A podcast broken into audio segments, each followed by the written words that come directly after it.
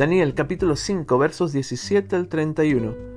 Entonces Daniel respondió y dijo delante del rey, Tus dones sean para ti, y da tus recompensas a otros.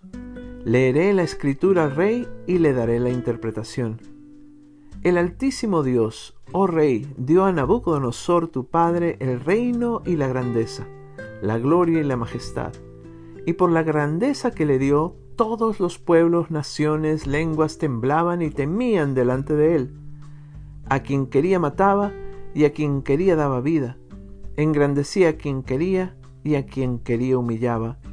Mas cuando su corazón se ensorbeció y su espíritu se endureció en su orgullo, fue depuesto del trono de su reino y despojado de su gloria, y fue echado de entre los hijos de los hombres, y su mente se hizo semejante a la de las bestias y con los asnos monteses fue su morada.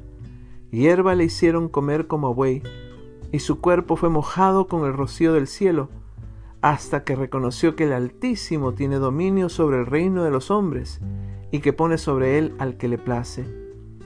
Y tú, su hijo Belsasar, no has humillado tu corazón, sabiendo todo esto, sino que contra el Señor del cielo te has ensorbecido, e hiciste traer delante de ti los vasos de su casa, y tú y tus grandes, tus mujeres y tus concubinas, bebisteis vino en ellos. Además de esto, diste alabanza a dioses de plata y oro, de bronce, de hierro, de madera y de piedra, que ni ven, ni oyen, ni saben, y al Dios en cuya mano está tu vida, y cuyos son todos tus caminos, nunca honraste.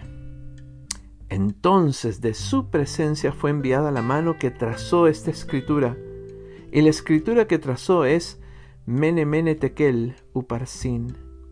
Esta es la interpretación del asunto. Mene contó Dios tu reino y le ha puesto fin. Tekel, pesado has sido en balanza y fuiste hallado falto. Pérez, tu reino ha sido roto y dado a los medos y a los persas. Entonces mandó Belsasar vestir a Daniel de púrpura y poner en su cuello un collar de oro y proclamar que él era el tercer señor del reino. La misma noche fue muerto Belsasar, rey de los caldeos, y Darío de Media tomó el reino, siendo de sesenta y dos años.